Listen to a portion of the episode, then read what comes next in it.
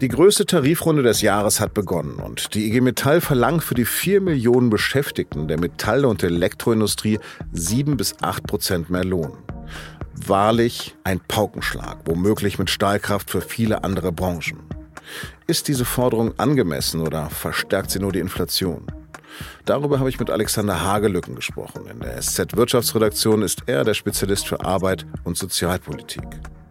Sie hören auf den Punkt den Nachrichtenpodcast der Süddeutschen Zeitung. Am Mikro ist Lars Langenau. Herzlich willkommen. Sieben oder acht Prozent. Eine so starke Erhöhung der Löhne will die EG Metall für die Beschäftigten der Metall- und Elektroindustrie durchsetzen. Dazu zählen unter anderem der Fahrzeug- und Maschinenbau, also zwei der Kernbranchen der deutschen Industrie. Das hört sich zunächst erst einmal hoch an, doch IG Metall-Chef Jörg Hoffmann sagt, dass es nach zwei Jahren weitgehender Zurückhaltung in der Pandemie angebracht sei. Weil einerseits sich die Auslastung, die Aufträge und die Ertragslage der Industrie deutlich besser entwickelt haben als im Juni 2021 vorhersehbar und weil bei aller Volatilität des Umfeldes wir von heutiger Sicht davon ausgehen müssen, dass diese Entwicklung weiter positiv verläuft.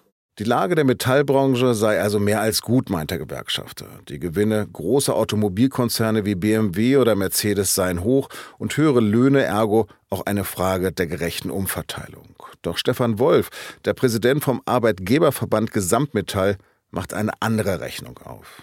Wir sind in unserer Industrie im Moment belastet mit äh, Rohstoffpreisen, mit hohen Rohstoffpreisen, mit hohen Energiepreisen, mit Problemen in der Lieferkette. Viele Unternehmen äh, haben wirklich Schwierigkeiten, äh, ihre Existenz zu sichern.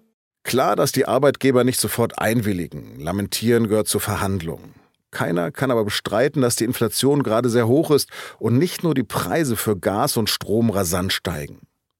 Das können selbst höhere Tarife nicht ausgleichen, meint sogar Gewerkschaftsboss Hoffmann. Dazu sei ein weiteres Entlastungspaket der Bundesregierung nötig. Über die Bedeutung und die Folgen der Tarifrunde habe ich mit meinem Kollegen Alexander Hagelücken aus der SZ Wirtschaftsredaktion gesprochen. Und ihn habe ich zunächst gefragt, ob er die Forderung der EG Metall für gerechtfertigt hält. Ich denke ja. Man muss sehen, dass es äh, seit 2018 kaum dauerhafte Lohnerhöhungen äh, gab in der Branche und dass die IG Metall das jetzt auf zwei Jahre ja bezieht, äh, für die noch nicht richtig was ausgemacht worden ist, also für dieses Jahr und für 2023. Und wenn man das dann zusammen addiert, dann sind die auf den ersten Blick hoch erscheinenden sieben bis acht Prozent gar nicht mehr so hoch. Und wieso gab es seit 2018 keine echte Lohnerhöhung? Haben sich die Arbeitnehmer dort extra zurückgehalten? Also es hatte mehrere Aspekte. Ähm, einer war natürlich Corona, die Pandemie und die Folgen für die Betriebe, das ja vielen äh, Betrieben Schwierigkeiten bereitet hat. Und da hat sich ähm, die IG Metall sehr zurückhaltend gezeigt, äh, um Arbeitsplätze zu sichern, was man ihr durchaus zugute halten sollte. Die andere Erklärung ist, dass man teilweise so extra Modelle vereinbart hat, wo es um die Reduzierung von Arbeitszeiten geht. Da fließt dann Geld rein, aber das sind eben nicht die klassischen Lohnerhöhungen, die dann ganz viele andere Aspekte äh, betreffen. Weswegen äh, man verstehen kann aus meiner Sicht, dass die Arbeitnehmer jetzt angesichts der hohen äh, Inflation doch einen äh, gewissen Nachholbedarf haben. Und es ist ja auch so, dass man äh, sich mal die Forderung genauer angucken äh, sollte. Die ist für zwei Jahre. Äh, die IG Metall unterstellt dabei eine geplante Zielinflation der Europäischen äh, Zentralbank von zwei Prozent und nicht die aktuelle Inflationsrate äh, von acht Prozent. Wenn sie die nämlich zugrunde legen würde, dann käme sie auf eine Forderung von etwa 15 Prozent äh, für dieses und nächstes Jahr. Und das wäre natürlich eine ganz andere Hausnummer.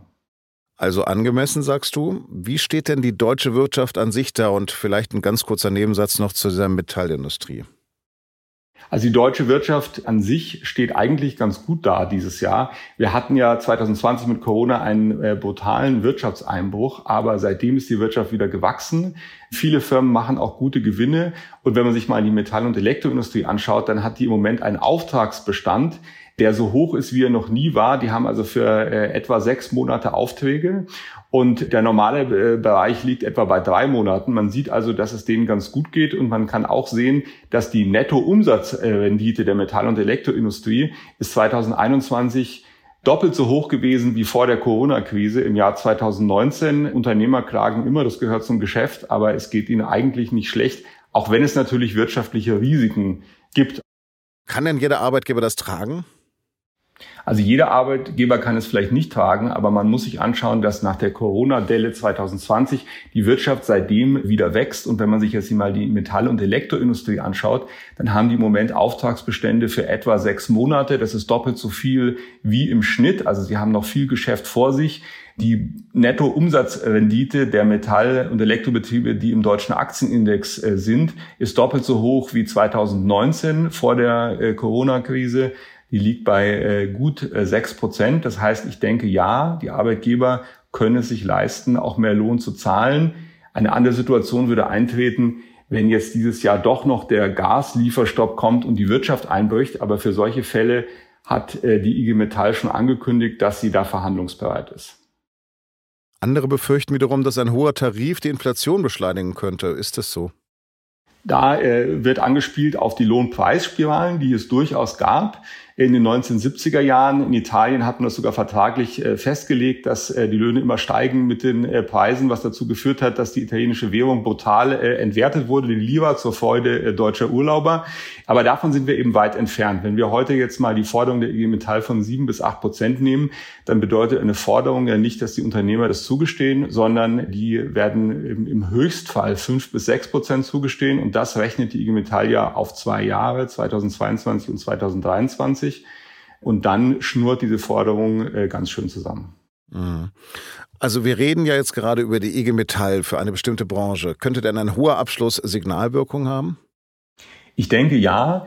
Ein hoher Abschluss, der vielleicht bei fünf oder sechs Prozent liegt, der könnte natürlich Arbeitnehmer anderer Branchen auch dazu bewegen, zu sagen, wir wollen auch sowas angesichts der hohen Inflation. Und da steht aus meiner Sicht die IG Metall in der Pflicht, jetzt klar zu sagen, diese Lohnerhöhung, über die wir da gerade verhandeln, die ist äh, von uns äh, für zwei Jahre gemeint. Und wir werden jetzt nicht jedes Jahr sieben Prozent äh, fordern, weil dann natürlich schon die Gefahr bestünde, dass wir da einen Inflationseffekt hätten, wenn jetzt alle Gewerkschaften in allen Branchen jedes Jahr sieben Prozent mehr Lohnerhöhung fordern. Das ist auch durch die normalen Mechanismen, die es gibt, also beispielsweise die Steigerung der Produktivität und sowas nicht gedeckt. Solche Lohnerhöhungen in diesem Ausmaß, auch wenn jeder von uns es wahrscheinlich gerne hätte lass uns mal ganz konkret werden. Also der Gedanke, dass der Lohn steigen müsste, ist bei vielen sozusagen naheliegend. Ich glaube, dass viele Leute auch vielleicht gerade zu ihrem Arbeitgeber gehen. Ist das denn für Einzelfälle auch in Ordnung und ähm, ist das denn zielführend? Ich denke, es ist für alle Fälle in Ordnung, wenn man für gute Arbeit auch gutes Geld einfordert. Und es ist sowieso so, dass wir, glaube ich, ganz unabhängig äh, von der Inflation am Beginn einer neuen Ära stehen. Es ist so, dass die äh, deutsche Arbeitsbevölkerung, also die Leute zwischen 15 und 64, die wird in den nächsten Jahren äh, um einige Millionen abnehmen. Und die Unternehmen werden lernen müssen, sich um die Arbeitnehmer viel stärker zu bemühen, als sie es bisher tun. Und ich denke, das können Sie vielleicht auch anfangen, schon mal einzuüben. Du hast es gerade gesagt, der Arbeit, die Arbeitgeber suchen händeringend nach Arbeitskräften. Noch ein kleiner Tipp, wenn wir jetzt, wenn ich sozusagen renitenten Arbeitgeber habe, soll ich denn den Job wechseln, um mehr zu verdienen? Das kann man natürlich immer machen. Man sollte nur immer wissen, dass äh, man nicht irgendwo weggeht, sondern man geht eigentlich irgendwo hin, wenn man seine eigene Situation betrachtet. Das heißt, man muss dort, wo man hingeht, auch glücklich werden. Es gibt Umfragen, die zeigen, dass einige Leute, die sehr schnell und sehr oft wechseln, dabei gar nicht unbedingt glücklich werden. Also wegen ein paar äh, Euro mehr würde ich nicht wechseln. Es kommt immer so ein bisschen auf die äh, Gesamtsache an. Und dann muss man ja auch sagen, es kommt auf die Arbeit an und äh, das Arbeitsumfeld weil Geld alleine macht bekanntlich nicht glücklich, sondern es sind ja andere Dinge wichtig, ein sinnstiftender Job, die Möglichkeit, beispielsweise die Arbeit mit der Familie äh, zu vereinbaren und solche Dinge. Ja gut, aber Geld macht nicht glücklich, sagst du mir jetzt. Das hört sich ja so an wie den Gürtel enger schnallen und der Forderung nach Verzicht, die ich auch überall höre. Das ist doch eine Arbeitgeberposition. Ich habe gesagt, Geld alleine macht nicht glücklich und ich glaube, äh, dieses kleine Wort macht den großen Unterschied aus. Kein Geld macht auf jeden Fall unglücklich. Diesen Umkehrschluss kann man jedenfalls ziehen und es ist auch so, dass man natürlich auch sehen kann, dass die Arbeitgeber in jeder Runde sagen, dass jetzt kein Spielraum für Lohnerhöhungen ist und die Lage sowieso ganz schwierig und äh, ganz furchtbar ist, auch wenn sie ihren Aktionären manchmal letzte Woche das Gegenteil äh, erzielt haben. Wir hatten ein großes Interview in der Süddeutschen Zeitung mit dem Chef der IG Metall vor zehn Tagen und der hat gesagt, glauben Sie mir, er hört seit 20 Jahren in der Tarifpolitik von Arbeitgebern immer den Satz, jetzt ist nicht die Zeit für Lohnerhöhung. Also wenn ich mehr Geld haben will, mache ich das nur privat oder verlasse ich mich da auf die Gewerkschaften? Es ist einfach so, dass man äh, privat immer äh, was probieren kann. Nur ähm, ist es eben so, dass wenn dahinter eine Organisation steht, äh, die das für Hunderttausende oder Millionen Menschen vertritt und das gegebenenfalls auch über Streiks und andere Fragen dem Ganzen mehr Druck verleihen kann, kommt oft mehr raus. Der Bund der deutschen Industrie schlägt jetzt sogar 42 Stunden Wochenarbeitszeit vor. Was sagst du denn dazu? Der Reflex äh, des äh, Bundesverbands der deutschen Industrie rührt daher, dass wir eben in den nächsten Jahren und Jahrzehnten einen Fachkräftemangel äh, haben werden. Und die Industrie fordert ja seit Jahren die Rente mit 70, um solchen Dingen abzuhelfen. Und nachdem sie gemerkt hat, dass es politisch wohl nicht erreichbar ist, schwenkt sie jetzt eben auf die 42-Stunden-Woche um. Allerdings gilt auch da das, was ich vorhin schon mal angesprochen habe. Die Arbeitgeber werden sich, glaube ich, in den nächsten Jahren noch stärker um ihre Mitarbeiter bemühen müssen.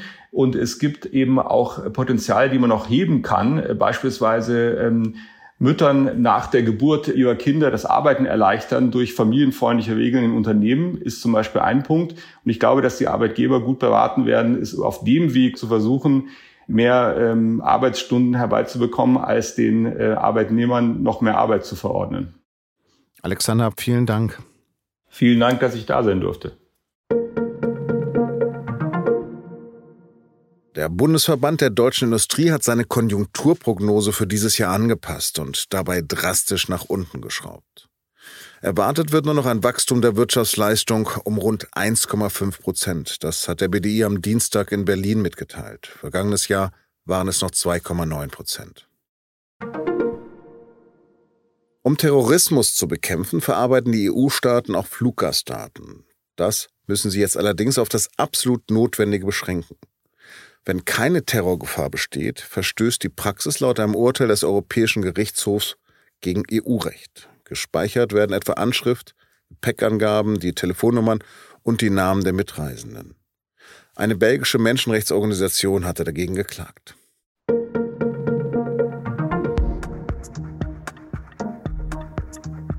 Diese Woche veröffentlichen wir tatsächlich bereits die 1000. Folge von Auf den Punkt. Gestartet sind wir vor ziemlich genau vier Jahren, nämlich Juli 2018. Seitdem haben wir große und wichtige Ereignisse begleitet, von diversen Wahlen über die Corona-Pandemie und die Unsicherheiten des ersten Lockdowns. Bis jüngst natürlich vor allem den Krieg in der Ukraine. Das wäre natürlich nicht ohne Sie möglich gewesen. Danke also für Ihr Interesse, Ihre Nachrichten, Ihr Feedback. Wir freuen uns, wenn Sie auch in den kommenden 1000 Folgen dabei sind. Wenn Ihnen auf den Punkt gefällt, bewerten Sie den Podcast auf Apple Podcasts oder Spotify und erzählen Sie anderen davon. Oder schreiben Sie uns auch gerne unter podcast.sz.de. Redaktionsschluss für Auf dem Punkt war 16 Uhr. Produziert hat die Sendung Benjamin Markthaler. Vielen Dank fürs Zuhören und bis morgen.